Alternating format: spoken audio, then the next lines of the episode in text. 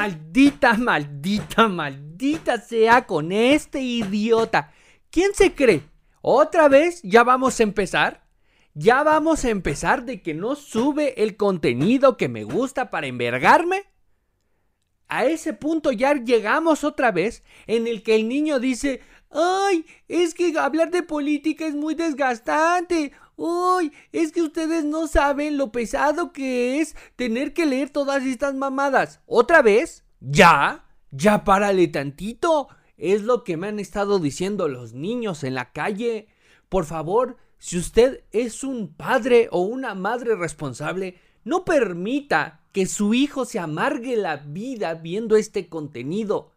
Mejor permítase usted estar envergado viendo este contenido para que con razones le grite a su pinche chamaco y diga, ya cállate, tantito, deja de molestar al señor, ¿por qué lo pateaste en la espinilla? Pinche escuincle, cabrón. ¿Eh? Sí les encargo, ¿no? Que sus niños no me anden gritando ni pateando en la calle. Pero bueno, bienvenidos a un nuevo episodio de Maldita sea con a mí me dicen Muñe. Sí, sí, ya volví. Aquí estoy. Yo sé, yo sé, no me lo tienes que estar reclamando ni diciendo. Me tardé y como lo estaba tratando de explicar. Hablar de política es un poco pesado para el corazón. Yo sé que hay muchos allá afuera que no les importa. Pero yo cuando hablo de esta mamada, lo hablo haciendo con el corazón, con el alma, porque me importa, porque me preocupa. Yo veo tanta pendejada y digo, ¿a dónde vamos a parar? Me lleva la chingada. No tienen una idea del estrés que yo viví cuando fue lo de la reforma eléctrica.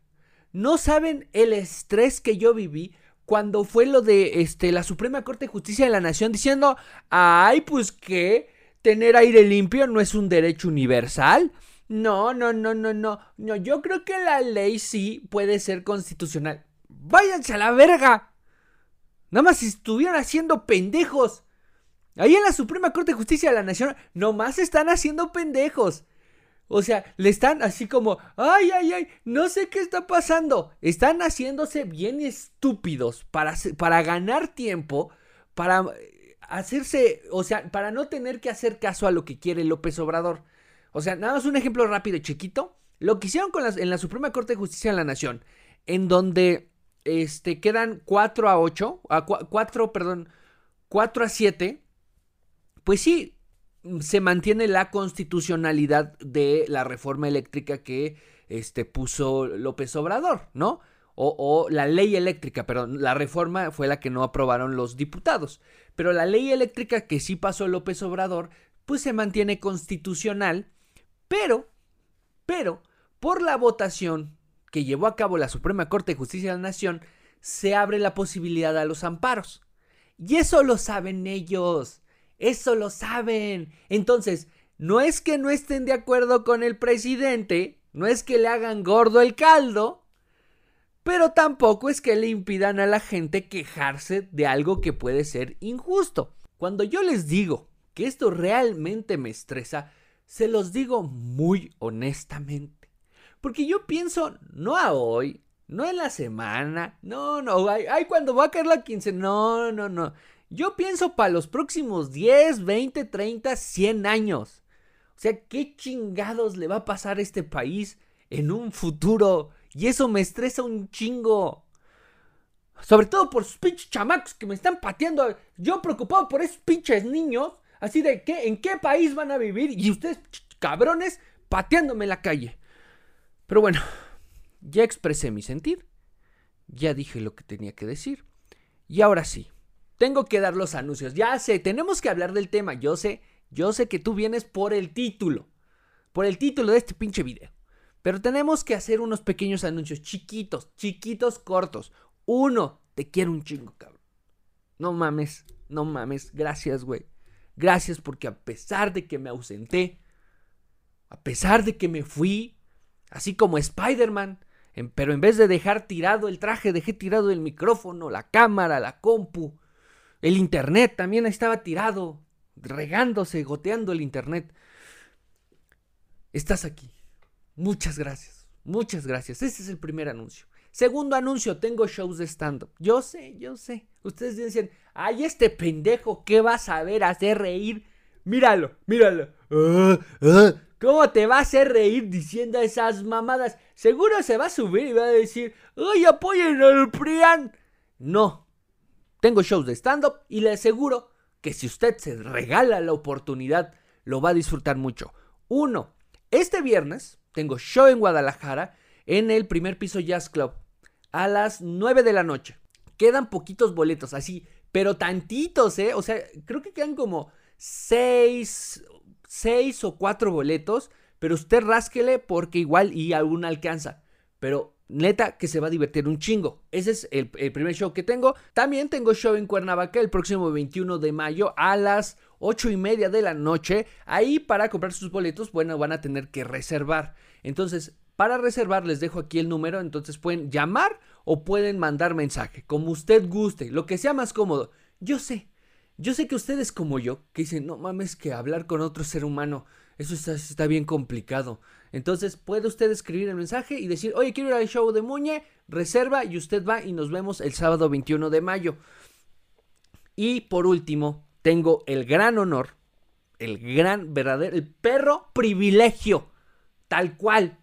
O sea, la sensación que tengo es en la manera en la que han de vivir estos rubios que visten como mis reyes, que traen un pinche jaguar. O sea, y, así han de vivir. Bueno, por un momento yo tengo esta sensación de privilegio de poder presentarme en el 139, uno de los escenarios de comedia más importantes yo creo que de América Latina y si me apresuran hasta del pinche continente. Entonces, en la Ciudad de México voy a presentar mi show el próximo 2 de junio en el 139 y espero, espero que ustedes quieran ir y se regalen, como lo había dicho, se regalen la oportunidad de disfrutar comedia de mi parte y no solo mentando madres a los pinches gobernantes. Tengo más cosas que decir, pero lo que me enverga, lo que me hace emputar, lo vengo aquí a compartir con ustedes.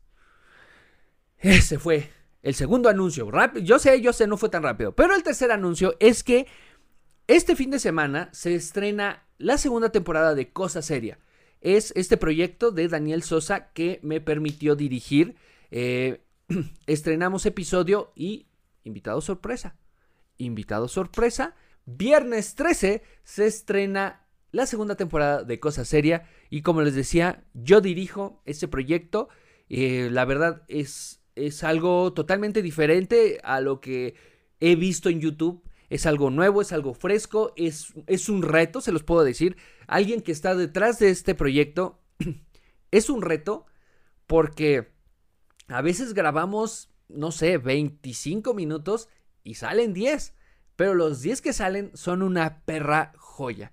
Esta temporada tiene muy buenos invitados, grandes invitados y sobre todo muy cagados muy, muy cagados. Entonces, por favor, regálese la oportunidad de ver este contenido. Eh, una vez que se estrene, se los estaré compartiendo en redes sociales. Y con respecto a los boletos de los shows que ya había anunciado, les voy a dejar los links aquí abajo en la descripción. Ahora sí, ya hablé mucho. Ya, ya dije los anuncios. Ya traje a sus oídos eso que me va a dar de comer. Ahora bien, tenemos que hablar de aquello. Yo sé, yo sé. Sí, usted dice, ay, es que no te acuerdas. No, sí, te dije. Cuando te vi en la calle, te acuerdas que te dije, güey, recuérdame porque luego se me va. Y no me acordaste y pasaron tres pinches semanas. bueno, ya estamos aquí y tenemos que hablar. Me lleva la pinche verga. Estoy que me lleva el carajo. Porque, ¿sabe usted? A usted le ha pasado seguramente. Pero un pasa que te topas con pendejos. Y usted dirá, ay, ¿cómo? Ay, pero tú que tienes el privilegio de haber ido a la escuela, usted que sabe, usted que sabe igual y yo ni sé leer. A lo mejor yo así como, ah, pues con, con este, con las fotitos y le pregunto a la gente a la calle, discúlpeme, lee este cachito, usted que sabe. No, yo lo que, cuando yo hablo de pendejos, no se refiere a conocimiento. No, no, no, no, discúlpenme.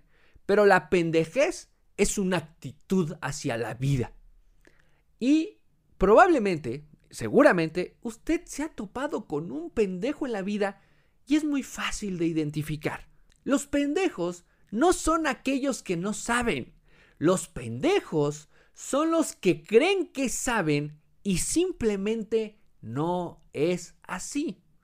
Cuando un pendejo descubre que lo que cree que sabía no es verdad, se pone agresivo. Cuando un pendejo descubre que su capricho personal no es prioritario para todos, se vuelve agresivo. Y lo que quiere demostrarte es que si no puede tener la razón, la va a tener a punta de vergazos. Ejemplo, usted ha ido por la calle manejando así, escuchando maldita sea, porque ya también va a estar en plataformas de audio. ay, mira, otra vez me hizo enojar este güey. Ay, ya, vendiendo shows.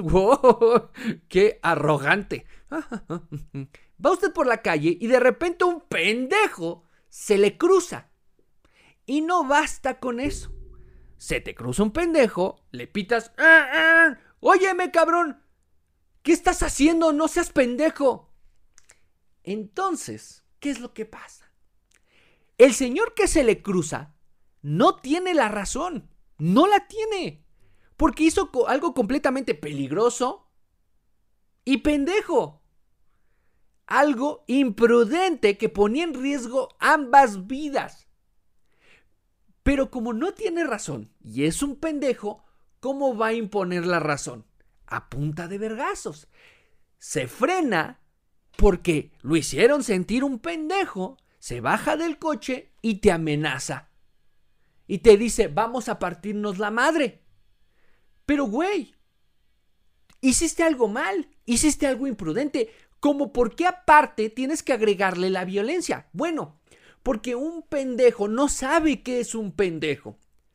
Cuando la realidad te pone en la situación de descubrir que eres un pendejo, te pones agresivo. Porque es un instinto, porque es miedo. Imagínate que las, que las personas se enteran que yo soy un pendejo. Y entonces estoy en peligro. Si la gente descubre que yo soy un pendejo, estoy en peligro. Y entonces vienen las amenazas, viene la hostilidad, Así es como actúan los pendejos. Bueno, pues tenemos que hablar de una de las pendejadas más grandes que nos han pasado en los últimos años. La caída de la línea 12. Todos conocemos la historia que pasó el, el 3 de mayo del 2021 en un día cotidiano, un lunes cualquiera, en la actividad normal de la línea 12 que conecta desde Miscuac hasta Tláhuac. En la estación Olivos se cae. Pero de que se derrumba la trave y con ello se va un tren del metro y mueren 26 personas, sin contar a todas las que quedaron lesionadas de por vida aquellas que van a necesitar tratamiento y terapia por el resto de sus días. ¿Ok? Esa es la historia. Desde ese momento, el reclamo fue constante de qué chingados. ¿Cómo es que una obra que lleva nueve años de repente colapsa? Una obra debe estar pensada para 30, 40 años para que sea útil, para que toda la inversión que se hizo eh, regrese a la, a la población. ¿Ok? Sobre todo que la línea 12, y si ustedes lo recuerdan, aquellos que viven en la Ciudad de México, fue una inversión de tiempo y de estrés. ¿Cuánto estrés no invirtió esta ciudad por la construcción de la línea 12? ¿Cuántas avenidas principales no colapsaron porque se estaba construyendo la línea 12 y la gente entendió y la gente resistió porque lo veía como un proyecto realmente trascendental.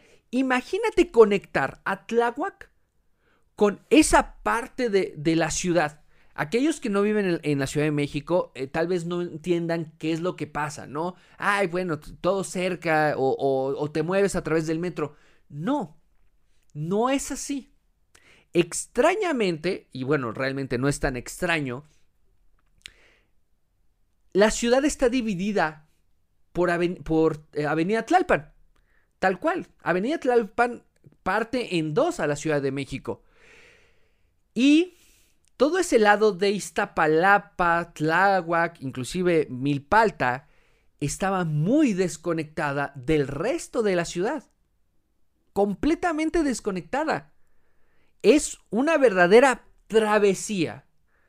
Poder llegar, ustedes dirán, no sé, de eh, La Nopalera, ¿no? La Nopalera es una colonia en, eh, en Tláhuac. De hecho, la menciono porque yo viví por ahí cuando era niño y pateaba a hombres en la calle. Pero este, la nopalera está en la Ciudad de México, está en Tláhuac, pero para poder llegar a un lugar como, no sé, el centro es dos horas, una hora y media. Porque tienes que subirte a un camión que después te deja en un metro y después tienes que transbordar dos, tres veces. O, sí, dos, tres veces o una vez, así. Entonces, conectar a la población con un sistema tan efectivo como lo ha sido el metro era realmente un avance. Personas que se hacían dos horas a su casa podían hacerse una y ustedes dirán, una hora a mi casa, chinga tu madre. Bueno, para muchas personas, recuperar esa hora era un chingo. Pero ahora, ahora lo que hay es una pinche serpiente muerta atravesando la Ciudad de México.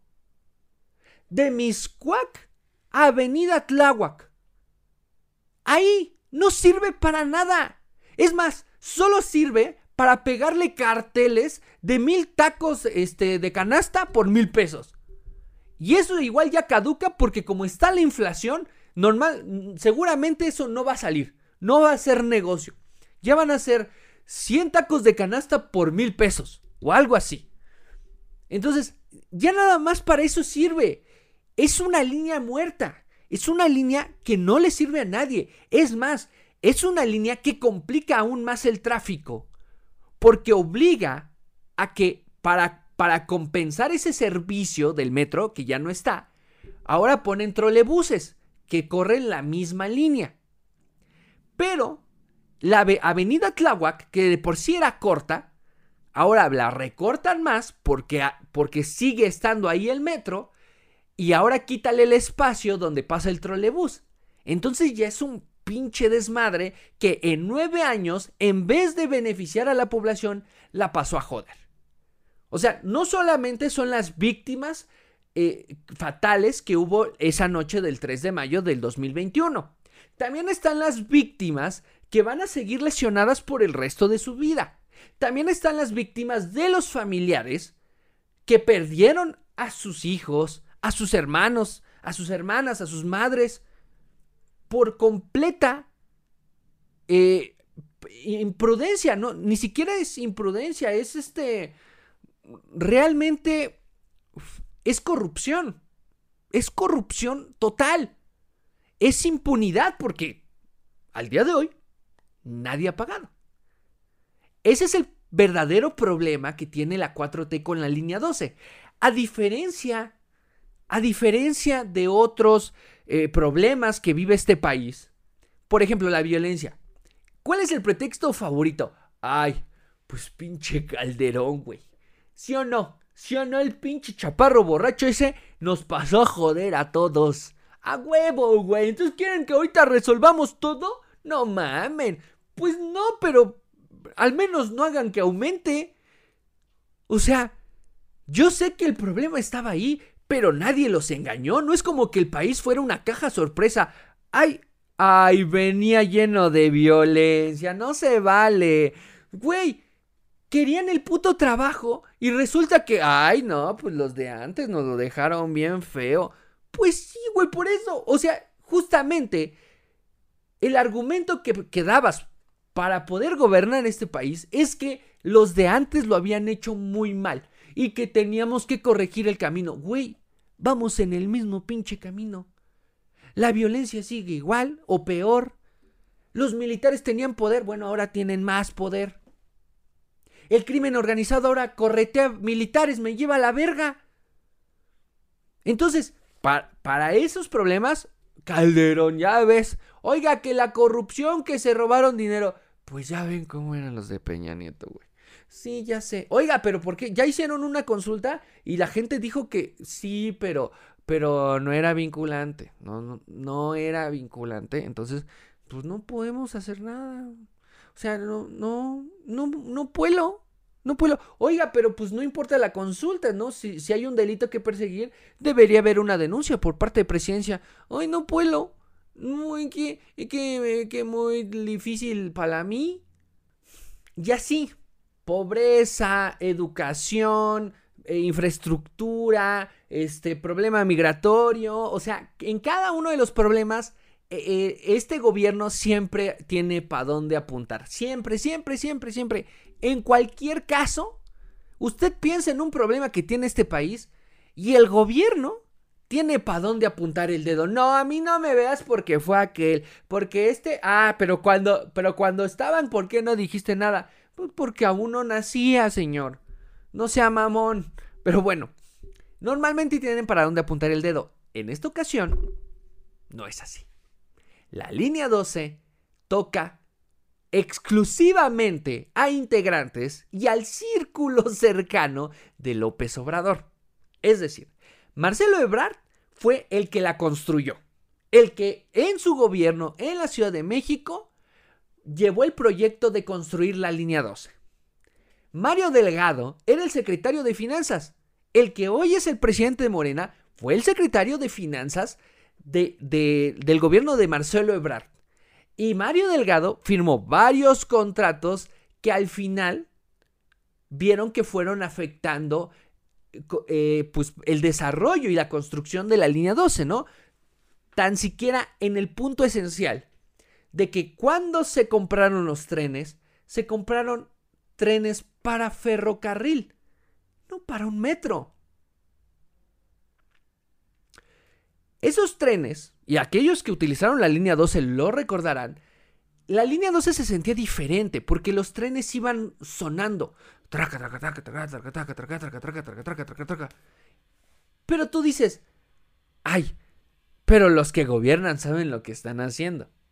O sea, no es como que yo me tenga que preocupar de que lo que construye el gobierno me vaya a terminar matando. No, no, no, no, no, porque son el gobierno porque tienen el dinero que le damos entre todos para que contraten a, los a las mejores empresas, a los mejores expertos, a los mejores ingenieros. No, o sea, si hace ruido, hace ruido el tren y, suena raro. Y, y, cuando, y cuando da vuelta tenemos que sacar una mano para hacer contrapeso. Pero eso es lo normal, ¿no? Sí, tranquilo. Bueno, Resulta que los trenes no correspondían al tipo de vías que se habían construido para la línea 12, entonces aumentaban la vibración. Que eso no quita al otro involucrado. Carlos Slim. Sixa fue la única constructora que aceptó construir el tramo elevado de la línea 12. La única constructora. ¿Por qué? Porque el proyecto original era que fuera una línea completamente subterránea. Completamente, desde Miscuac hasta Tláhuac. Toda, toda subterránea. El único problema es que se dieron ah, cuenta al, final que se iban a tardar más de seis años, o de cinco, que es lo que más o menos se tardaron. Se hicieron conscientes de que se iban a tardar más de lo que iba a durar el sexenio de Marcelo Ebrard ¿Y qué hicieron? Empezaron a hacer modificaciones para que Marcelo pudiera inaugurar la línea. Para que pudiera tener este momento de miren lo que hizo. Miren lo que hizo el jefe de gobierno que nos quiere a todos. Poderla presumir, inclusive pensando que fuera la catapulta para la elección del 2012. Ustedes recordarán si, no están muy pequeños, ustedes recordarán que Marcelo Ebrard se dio un quién vive con, con López Obrador cuando los dos estaban en el PRD. Cuando ambos estaban en el PRD, dijeron, a ver quién es el candidato. Obviamente ganó López Obrador. Para la gente de la ciudad, Marcelo era el elegido. Pero, pero, en encuestas, obviamente iba a ganar López Obrador. López Obrador es más conocido, es más popular. Eh, o sea, la gente lo ubica más fácil. Lo quieran o lo odien, la gente ubica a López Obrador. Tiene un nivel de reconocimiento como del 98%. Obviamente en encuestas pues iba a ganar López Obrador, ¿no? Pero Marcelo sí se metió a las patadas internamente con López Obrador. Tratando de utilizar la línea 12 como su catapulta política para buscar la presidencia. No le funcionó y no pasa nada. Pero Carlos Slim, bueno, no Carlos Slim específicamente, pero Sixa, que es la constructora de Carlos Slim, parte de Grupo eh, Carso, dijo, pues quieres construir el tramo elevado. Va, va, va, va, va, va. O sea, ninguna otra constructora aceptó. Ah, ninguna otra constructora te dijo que era peligroso. O, más bien, las otras constructoras ya te dijeron que era peligroso, que estaba complicado pasar de subterráneo a elevado. Mmm, pues no hay pedo, papito. No, sí sale, sí sale, no mames. Pues qué, a ver, es le pones aquí varilla, ajá, entonces le entarimas acá. Ay, tranquilo, relájate. No, en tres patadas sale. Es más, vete este, mezclando ahí el, el concreto. Así. Otro de los involucrados en este problema también es círculo cercano del presidente, que es Carlos Slim. Es el empresario favorito del presidente. Oigan que falta esta carretera. Háblenle al ingeniero. Oigan que falta este tramo del tren Maya, háblenle al ingeniero. Oigan que tenemos problema con los contratos del gas natural, háblenle al ingeniero. Usted sentirá que López Obrador lo quiere, pero dígame el día que usted fue a comer a, Palacio Nacional con el presidente. Bueno, eso Carlos Slim lo hace al menos una vez al mes. Ahí tienen imágenes del señor Slim metiéndose ahí a Palacio Nacional. Ah, ¿qué onda? Venimos a echar un taco. Andaba por acá y me dijo, ay, pásate. Ajá, sí, no, no se preocupen. No, venimos a hablar de cosas importantes, ¿no? ¿Cómo creen? No, no, vengo aquí. Es que andaba por acá y quería pasar al baño y ni modo que pase un Sanborns. No, me voy a dar en la madre solo. No, aquí mi compa, el, el que vive en Palacio Nacional. Ajá. Entonces, Carlos Slim es muy cercano y también le pega porque su constructora fue la que construyó justamente el, tramo elevado de la línea 12. Y está involucrado porque en los primeros dictámenes que, presentó el gobierno de la Ciudad de México junto con la empresa de NV, que es, eh, según se llama, no, según recuerdo, se llama Desknav Veritas. Esta empresa noruega experta en peritajes, eh, experta en eh, estructura eh, y en ingeniería, con 150 años de haber sido creada, con un prestigio muy grande, que no lo digo yo. Lo dice la Claudia Sheinbaum del año pasado. Es que ya sé, ya sé que ustedes piensan que estamos hablando de las mismas personas, pero no.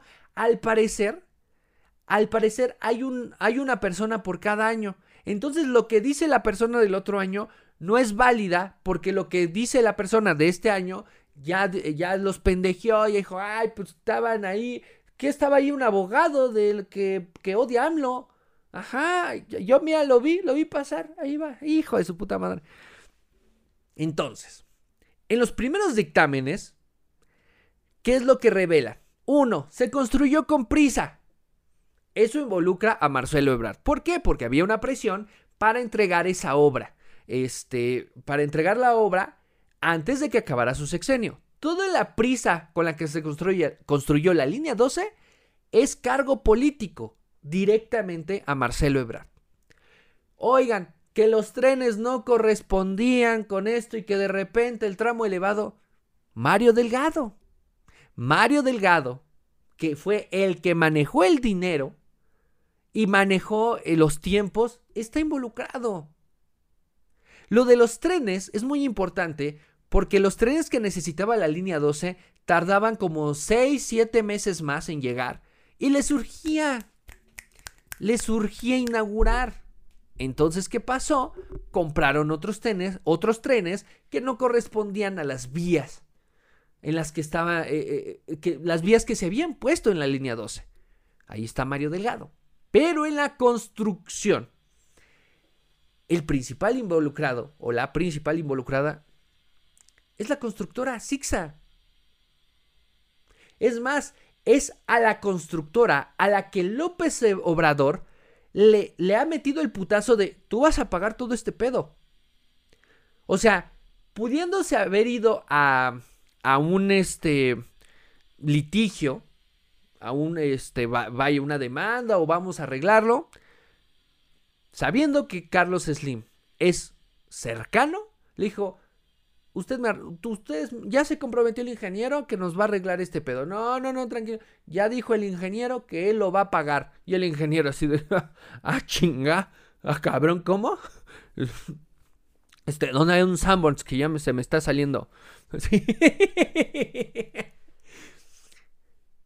El primer dictamen, y el primero y el segundo dictamen que entregó DNV al gobierno de la Ciudad de México, le mamaba a Claudia, ¿no? Primero porque sí involucra eh, políticamente a Marcelo Ebrard, porque esto se construyó con prisas totalmente. Este, los trenes no correspondían este, a, la obra que se había hecho. Mario Delgado, ese ya no es mi pedo, es más, hasta lo puedo chantajear. Eh, y Carlos Slim, perfecto. Ya tengo sometido al empresario más importante de México. Entonces, ¿qué es, lo que, ¿qué es lo que revelaba en los primeros reportes? Bueno, la obra se construyó mal tanto la trave como la estructura eh, eh, parecían independientes. Entonces, con la vibración de los trenes, se movían demasiado. A eso aumentale que para conectar la estructura a la trave, no había suficientes pernos. Y aunque hubiera suficientes pernos, iba a durar muy poco. O sea, el reporte que entrega DNV es, estos pernos iban a durar 14 años si es que hubieran estado todos los pernos, pero no lo estaban. Entonces, ¿qué aguantaron? Nueve años. Hasta que la estructura colapsó. Obviamente no iba a ser como, ¡pum! Se reventaron los pernos y bueno, ya fue, ya se cayó. No. Eso iba a ser un proceso de meses hasta que la estructura completamente se venciera conforme pasaran trenes, conforme a la vibración. Y eso es lo que sucedió pero la obra está mal construida. O sea, lo que entrega DNV desde el principio es, la obra está mal construida, iba a aguantar 9 o iba a aguantar 14 años, pero no iba a aguantar mucho. Estaba mal diseñado, se hizo con prisas, este, tiene problemas estructurales, e, el hecho de que hayan pasado de subterráneo a, a tramo elevado realmente pone en predicamento a toda la obra, ¿no?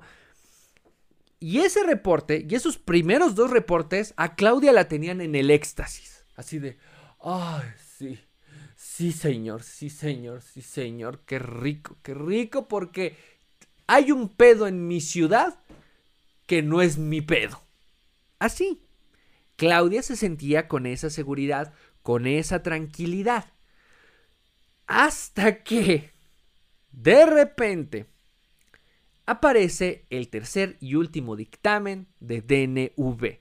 Y antes de que se haga público, así, de la nada, Claudia sale en una conferencia pública, sin preguntas ni respuestas, amenazar a la empresa que ella elogió. Casi le bajó los pantalones y le dijo, Bendito seas, gracias por esta oportunidad. Pero llega el tercer dictamen y sin que sea público, de repente sale una amenaza tipo de... Cámara, mijo, no le quiero decir los buenos días al gallo, así que kikiriki, váyaseme despabilando, ¿eh? Usted publica una palabra de ese pinche dictamen y neta que lo voy a parar de culo, ¿eh? Se lo juro, no se sienta muy artista si no se sabe subir a la tarima. Algo así. Haz de cuenta al mero estilo chilango Claudia Sheinbaum amenaza a DNV que si publican el dictamen, los van a demandar. ¿Qué? Pues qué chingados dice.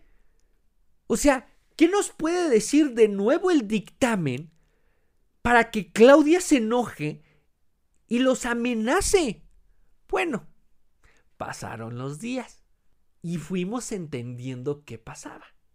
Pero ya vimos la actitud del pendejo, ¿no? Me doy cuenta que estoy mal y me vuelvo violento. Porque es una amenaza para mí que todos sean conscientes de que el pendejo aquí soy yo. Lo que DNB, DNV publica y, hace eh, evidente es que la obra estaba mal. Desde el principio hubo problemas por el tiempo, los pernos no iban a aguantar. Todo eso se mantiene. Todo lo que publicó en los primeros dos reportes se mantiene. La obra estaba mal, iba a colapsar y no era funcional. Eso es lo que publica. Pero en su último reporte dice y establece, no dice, pero establece que con un correcto mantenimiento y supervisión no hubiera colapsado. Es decir, las muertes es culpa, las muertes de estas 26 personas es culpa de que por la falta de mantenimiento y supervisión no fueron conscientes de que esa obra se iba a caer. Eso es lo que le molesta a Claudia, que la mete en la lista de culpables. Ya, ya salió a decir Martí Batres, a ver, Ninguna obra se cae por falta de mantenimiento. Ah, seas mamón. Eso es lo que dijo eh, el jueves Martí Batres. Como, no, pero ninguna obra se cae por falta de mantenimiento. No, no, no, no, no. Estaba mal. Eh. eh o sea, ellos mantienen que el mantenimiento no es pues no era necesario o no iba a cambiar las cosas. Y tienen razón. La obra ya estaba mal. Pero de haberle dado mantenimiento y supervisión correcta a la línea 12, se hubieran dado cuenta de que eso iba a colapsar. Y darse cuenta hubiera evitado que las personas se murieran. Aquí el problema es uno, muy serio, no dieron mantenimiento y por eso la obra colapsó. O dos, y este es peor aún, dieron mantenimiento y supervisión, se dieron cuenta de que eso iba a colapsar, pero no quisieron asumir el riesgo político que conllevaba eh, detener la línea 12. Las dos son muy graves, muy, muy graves. Pero ustedes recordarán que antes de que se cayera la línea 12, ya había problemas. No podemos olvidar eh, cuando se quemó la central del metro. O sea, cuando la oficina central del metro, donde están los operadores del, de tráfico, se quemó. Se quemó porque no tenían un correcto mantenimiento, lo recordarán. Todas esas veces que hemos, hemos visto al metro inundarse, al metro detenerse, lo hemos visto, lo hemos presenciado. ¿Recuerdan ustedes? Y esto no se nos va a olvidar, no se nos puede olvidar. Antes de que pasara lo, de la línea 12, los operadores de tráfico del metro, ¿cómo, ¿cómo medían dónde estaba el metro? Porque ya no tenían equipo, porque se había quemado. ¿Cómo lo hicieron? A través de WhatsApp y papelitos. Normalmente estos operadores avisan si pueden avanzar, avisan si hay un tren ahí adelante, porque como a la velocidad que va el metro, pues no se pueden frenar así de, ah, mira, está ahí enfrente. No, tienen que saber si en la otra estación hay un tren con el que pueden chocar. Por eso están los operadores de tráfico del metro para decirles, espérame, todavía no salgas, aguántame. Los mismos operadores han señalado que viajan en la oscuridad. Hay tramos de vía donde no hay luz solamente es ellos con completa fe acelerando, esperando ver la estación. Entonces, no me vas a decir que no hay un problema de mantenimiento cuando lo hemos visto. Cuando hemos visto el severo caos que provoca la falta de mantenimiento. Y no es algo que Claudia no sea consciente. revisando, revisando justamente el historial, cuando Claudia gana la elección en el 2018 para gobernar la Ciudad de México, ella establece que se va a acercar a Carlos Ursúa, el que entonces iba a ser, o más bien, el que entonces fue secretario de Hacienda, se iba a acercar a él para poder negociar 30 mil millones de pesos para el mantenimiento masivo del metro. 30 mil millones de pesos. Claudia era consciente de que el metro necesitaba real mantenimiento, o sea, el mantenimiento que no le han dado en toda su vida. Así Claudia era consciente de ello. ¿Qué pasó? Que 30 mil millones de pesos son muchas becas. Que 30 mil millones de pesos son muchos arbolitos. Que 30 mil millones de pesos pues son dinero que necesita el ejército. Que no lo necesita, pero sí lo necesita para ser leal. 30 mil millones de pesos es una pista del Felipe Ángeles. 30 mil millones de pesos es algo e, en la refinería de Dos Bocas. Son unos cuantos trenes para el tren Maya. Son vías. El problema, cuando hay un régimen basado completamente en la ideología, es que se alejan de la técnica. Claudia, siendo tan sumisa, pero también siendo una científica, o sea, siendo una mujer de ciencia, se fue por la ideología. Entonces nos dice, no, si le metimos 100 millones de pesos para el mantenimiento. Sí, mi reina, pero tú, tú habías pedido 30 mil millones. O sea, eres consciente de todos los problemas estructurales que tiene el metro. Y los tiene porque hay líneas muy viejas, líneas que tienen casi 50 años, y hay otras que tienen problemas como la línea 12. El el metro de la Ciudad de México que lo utilizan muchos mexicanos, millones de mexicanos que viven en la ciudad o que vienen de visita o que viven fuera de la ciudad pero que lo necesitan para venir a trabajar, requería esos 30 mil millones de pesos. Cuando los pidió, la mandaron mucho chingar a su madre. Entonces, ¿qué pasa? Estos problemas. Porque Claudia sometió su conocimiento científico a su lealtad ideológica. Y ahí están las consecuencias. Pero es justamente Claudia la que tiene miedo de terminar pagando todo el pedote. Porque ahora le han dado al presidente la justificación perfecta para sacrificarla. Y Claudia sabe, Claudia lo sabe mejor que nadie. Claudia lo conoce. Será muy leal será muy cercana al presidente, pero sabe que López Obrador está dispuesto a sacrificar al que sea con tal de, que su movimiento no sea afectado. Y cuando hablo de su movimiento, me refiero a él y sus caprichos personales. A Claudia le puede dar en la madre. No importa que para muchos sea el delfín. No, no, no, no, no. Si es necesario, la va a utilizar como chivo expiatorio para pagar la culpa de todos. Si Claudia no llega como candidata o no llega como presidenta, no le sirve a nadie. A nadie. No, no es una mujer que sepa operar políticamente. Ya lo hemos visto. Y no es porque, y van a decir, ay, pinche misógino, tú no crees. No, hay muchas mujeres que saben operar políticamente muy cabrón. Entre ellas era el Bester Gordillo. La cabrona era una corrupta, pero operar políticamente como nadie, mi rey. Como nadie. Claudia no tiene esas habilidades. Claudia vive y sobrevive de la popularidad de López Obrador. Entonces, ella depende totalmente de lo que quiera hacer López Obrador. Y si López Obrador decide que para no, no mermar las posibilidades de que su movimiento se mantenga en la presidencia, la tiene que sacrificar, lo va a hacer. Si para recuperar la Ciudad de México van a tener que sacrificar a Claudia, lo va a hacer. Porque Andrés Manuel se rodea de prescindibles. El único importante es él. Y realmente tenemos que considerar el problema que tienen con la técnica porque afecten muchas cosas. Tenemos que hablar de lo que pasa en el aeropuerto. Tenemos que hablar de lo que sucede en el espacio aéreo de la Ciudad de México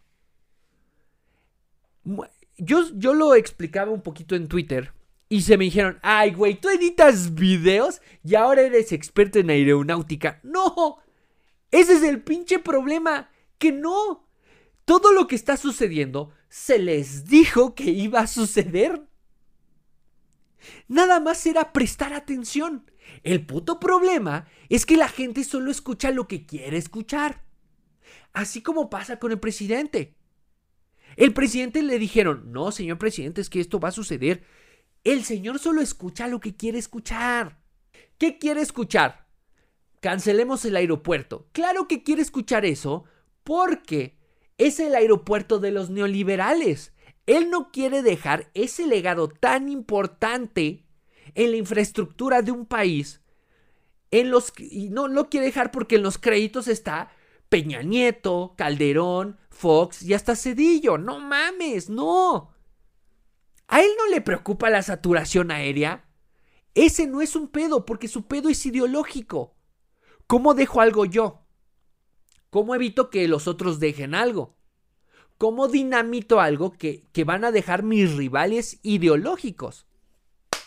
Cancelemos el aeropuerto.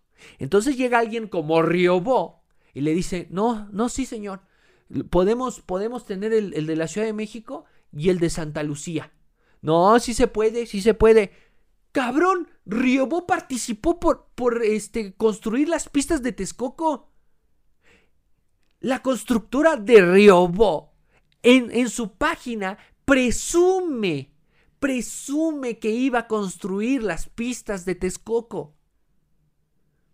Pero la verdad es que le pusieron una patada en el culo dijeron, no, güey, no nos gustó tu proyecto. Es más, participó dos veces.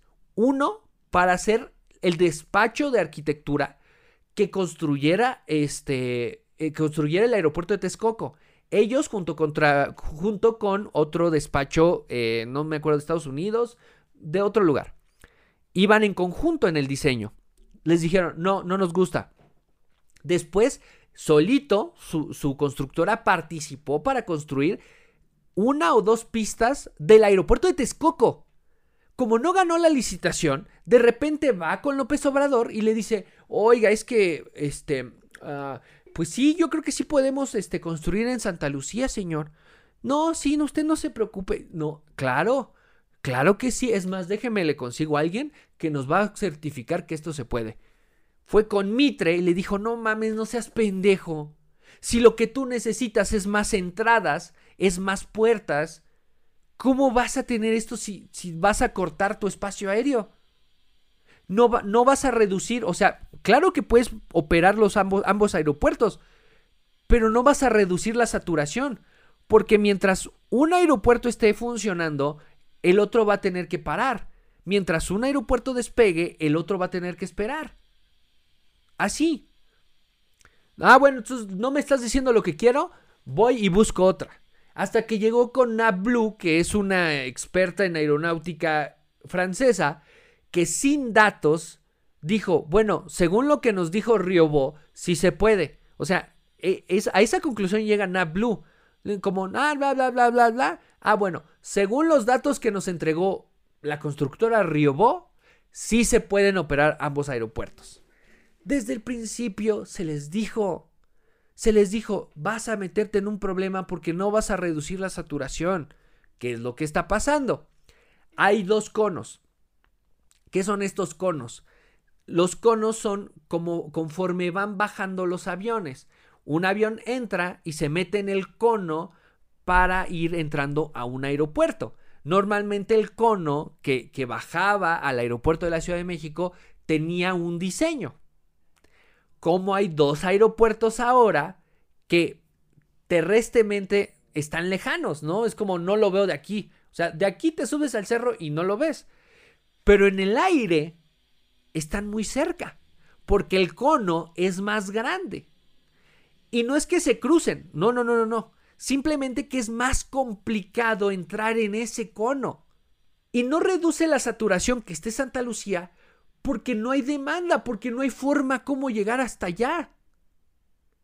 Solo puedes llegar en helicóptero, ya lo dijo el presidente. Ah, no, aquí pueden llegar en helicóptero. No, pues qué chingón. Pero en un camión no puedes llegar. no hay metro, no hay Mexibus, no hay forma de llegar a Santa Lucía.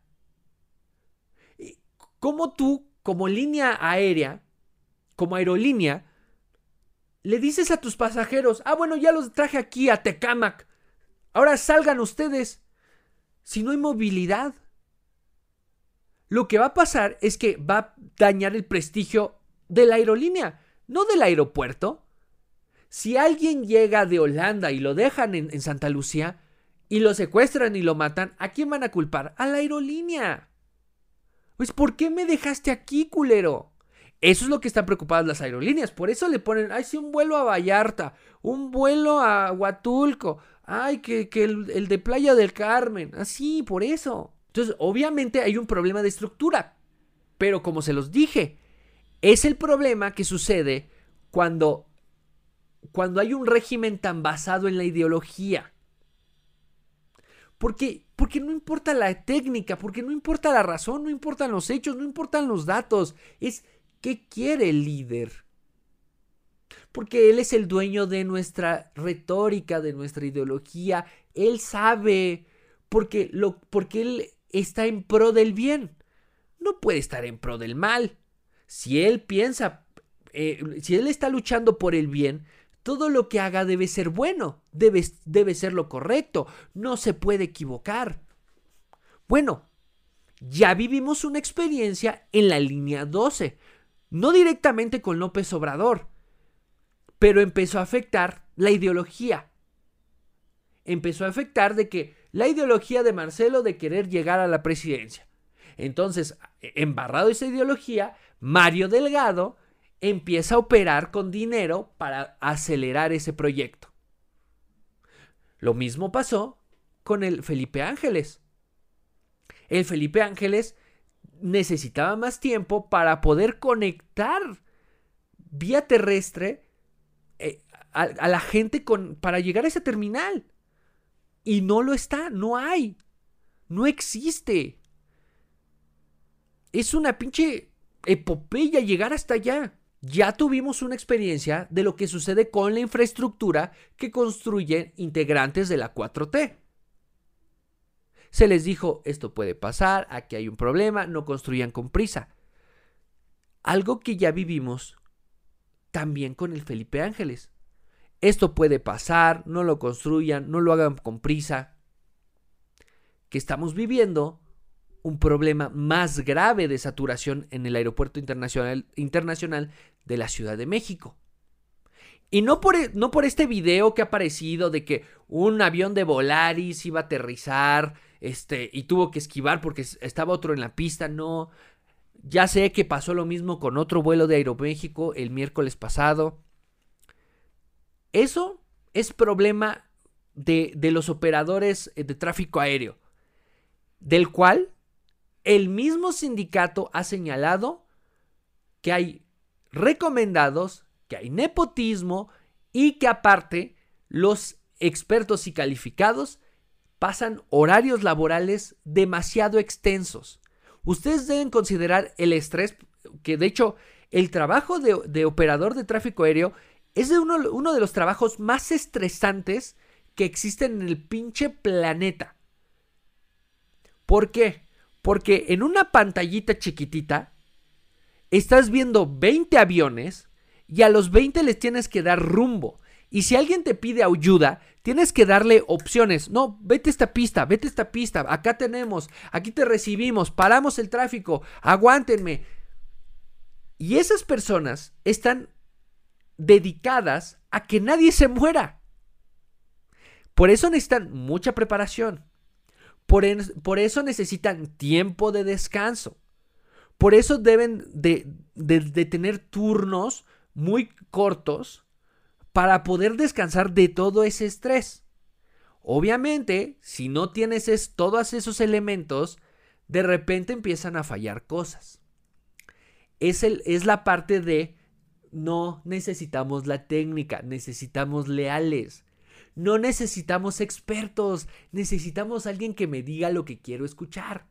El principal problema que estamos viendo del rediseño del espacio aéreo es que un aeropuerto que estaba saturado ahora lo está más. porque le han complicado la entrada de aviones. Entonces ahora tenemos aviones que aterrizan y tienen que esperar tres horas para poder dejar a los pasajeros. Aviones que tienen que sobrevolar la Ciudad de México esperando pista. Pero no te estoy hablando de media hora, no, horas. Ahí aguántame, güey, porque no hay pista. Porque tengo que despejar aquí para que puedas tú aterrizar o para que puedas tú dejar a los pasajeros. Es más, hasta mismos integrantes de la 4T, Ricardo Monreal, Gibran, han dicho, no mames, o sea, voy a Torreón y es un puto, una puta tortura. Ricardo Monreal ya dijo, oigan, tenemos que, ah, tenemos que traer a alguien aquí al Senado que nos explique qué chingados está pasando. Una comparecencia. Pues sí, güey, porque nadie acepta que esto es un. que esto que se les advirtió que iba a suceder. Es por el pinche aeropuerto del Felipe Ángeles. El Felipe Ángeles no ayuda a reducir la saturación que ya había en el aeropuerto de Benito Juárez. Lo que hace es que la aumenta, la complica. A, eso aumenta, eso súmenle que hay aerolíneas que aumentaron sus vuelos. O sea, no todo es del gobierno. Pero también el gobierno no ayuda a solucionar el problema. O sea, por ejemplo, lo, de la línea 12. El gobierno dice, yo te pago por la pinche construcción, tú entrégame un producto de calidad. Pues sí, Sixa dijo, ay, pues que con menos pernos aquí. No, no, no, no, no, no necesita tanto perno. No, a ver, ahórratelos, échamelos para acá y los utilizamos en el tren Maya. no todo se lo podemos achacar al gobierno. Pero el gobierno tiene que ser responsable. Alguien tiene que cargar con la responsabilidad política. Hay un puto desmadre en el aeropuerto de, la Ciudad de México. Y eso afecta a todos. Unos dirán, ay, pero yo no viajo en avión, güey. Ay, tú que tuviste tu puto privilegio. No. Un aeropuerto que no es funcional espanta el turismo. Un aeropuerto que, que no funciona es menos inversión es menos divisas, nos afecta. Porque si viene un extranjero con, su moneda, entonces empieza a gastar dinero aquí, allá, allá, acullá. Y son ingresos. Muchos nos, mucho nos aplaudimos. ¡Ay! Somos increíbles, somos los mejores porque nuestros compatriotas en Estados Unidos nos mandan dólares. Güey, imagínate tener la infraestructura para que los que nos manden los dólares no sean solamente nuestros compatriotas, compatriotas, nuestros héroes en vida. No, güey. Imagínate que fueran los mismos pinches extranjeros que digan, acá está mi, aquí está mi lana, güey. Porque es fácil llegar a tu país, porque es fácil irme de él. Porque puedo pasármela rico y no tengo que sufrir con tres horas secuestrado en un avión, aguantando a ver a qué hora me dejan bajar. Porque no tengo que estar en una sala esperando dos días, porque no me cancelan el vuelo en último momento, porque mi vuelo no sale tres, cuatro horas tarde, porque no vivo con el riesgo de que en una de esas el pinche avión choca en el espacio aéreo. Esto que está sucediendo se los advirtieron. Se los dijeron, hay un problema.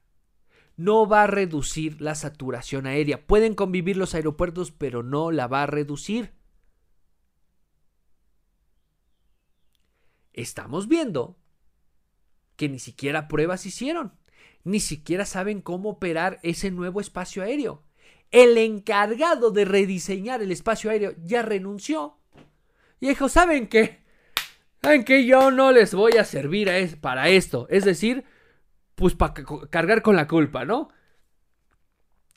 Estamos probablemente viviendo la crónica de una desgracia anunciada.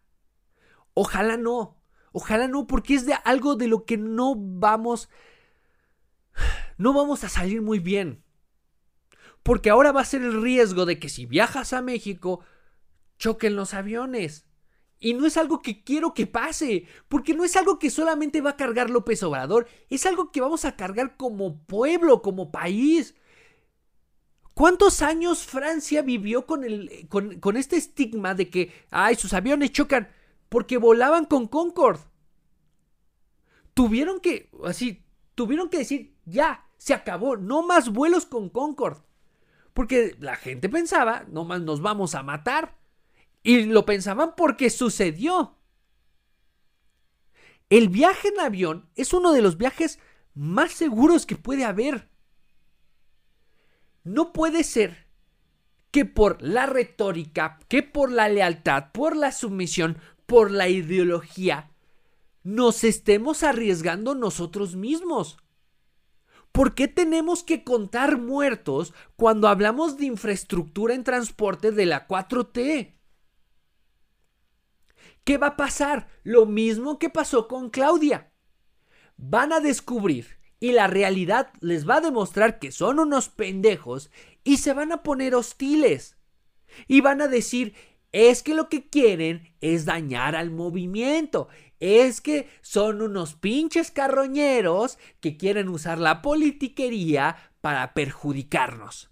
Nos dicen eso y de todas formas, ahí está la línea 2 separada.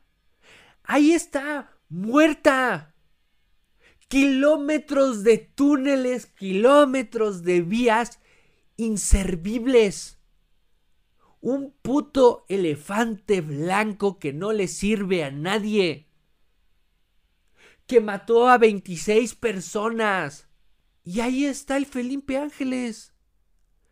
Con 12 vuelos al día.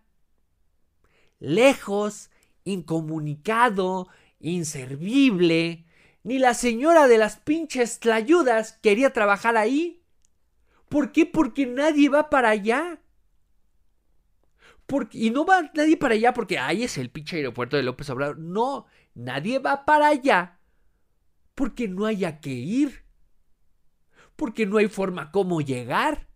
Porque te complica la vida nos dicen, no, ya vamos a mover el 25% de las operaciones al, al, Felipe Ángeles y a Toluca. A ver, me dirás lo que quieras, pero el que decide de dónde sale su vuelo es la gente. Tú tomas tu computadora y dices, yo quiero salir del Benito Juárez. ¿Para qué ofertan vuelos si la gente no los va a comprar? Seguramente hay vuelos que han ofertado las aerolíneas como este eh, Volaris o como Aeroméxico y la gente no los pide. Entonces, si tienes un vuelo programado en el cual nadie se sube, obviamente no vas a programar otro. O no vas a programar otros 100. O no vas a programar otras 15 eh, operaciones el mismo día. La gente no pide el aeropuerto porque es muy difícil llegar hasta allá. Y ese aeropuerto no ayuda al problema por el cual necesitábamos un aeropuerto, que era la saturación. La saturación en el aeropuerto Benito Juárez era el por qué necesitábamos un nuevo aeropuerto. Y no era saturación porque hay un chingo de gente. No, era saturación porque llegan un chingo de aviones que necesitan espacio en el cielo. La orografía del, del país necesita ciertas, bueno, no del país, de la Ciudad de México en específico, necesita ciertos requerimientos particulares. Nos hablan mucho de los aeropuertos de Nueva York, de, del, este, ¿cómo se llama? El John, John F. Kennedy y La Guardia. Ay, que están bien cerca. Sí, güey. Pero están a nivel del mar. Están en otra, no tienen tantos cerros, no tienen tantas montañas. No seas cabrón, no puedes comparar un lugar con el otro. El aeropuerto que necesita la Ciudad de México necesita ciertos requerimientos especiales porque estamos en una altitud eh, muy grande, o eh, estamos a gran altitud, porque hay muchas montañas y porque todo eso complica o hace diferente el cómo se aterriza. El aeropuerto de la Ciudad de México está saturado porque hay muchos vuelos para acá. O había muchos vuelos para acá. Y eso es, y eso es benéfico. Porque es dinero. Porque es inversión. Porque son trabajos. Porque, porque son oportunidades. Ahora lo que estamos haciendo es ahuyentando al turismo. Y peor aún que eso, es que estamos arriesgando la vida de las personas. Ya lo vivimos con la línea 12. No les importó porque la ideología y la sumisión al líder era más grande. Y lamentablemente es lo mismo que estamos viendo en el espacio aéreo de la Ciudad de México. Los que deberían ser los expertos, los que deberían ser los técnicos, son los leales. Son los sometidos. Son los que tienen que estar al servicio del capricho del presidente del aeropuerto Felipe Ángeles. Semana con semana, López Obrador nos hablaba de la construcción del Felipe Ángeles. Y mira, ya tiene pista y miren, ya tiene cafetería y miren, ya le pusimos un enchufe, mañana le ponemos otro enchufe. ¿Dónde está el seguimiento después?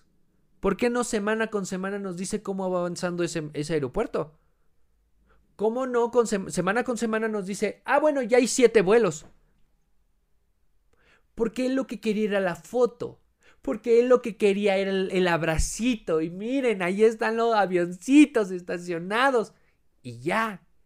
Nunca le importó si esa madre iba a servir, si esa madre iba a operar, si esa madre no le iba a estorbar a, cómo opera el aeropuerto Benito Juárez. Jamás. Todo dentro de la 4T está sometido a la ideología. Y si hemos aprendido algo en los últimos tres años y medio, es que eso cuesta vidas. Es que no meterle al mantenimiento cuesta vidas. Es que no escuchar a los expertos cuesta vidas. Es que no prestar atención a las advertencias cuesta vidas. ¿Cuántas vidas hacen falta para entender que los pendejos no pueden volverse dueños de la razón a punta de vergazos? Muchas gracias y nos escuchamos la próxima semana.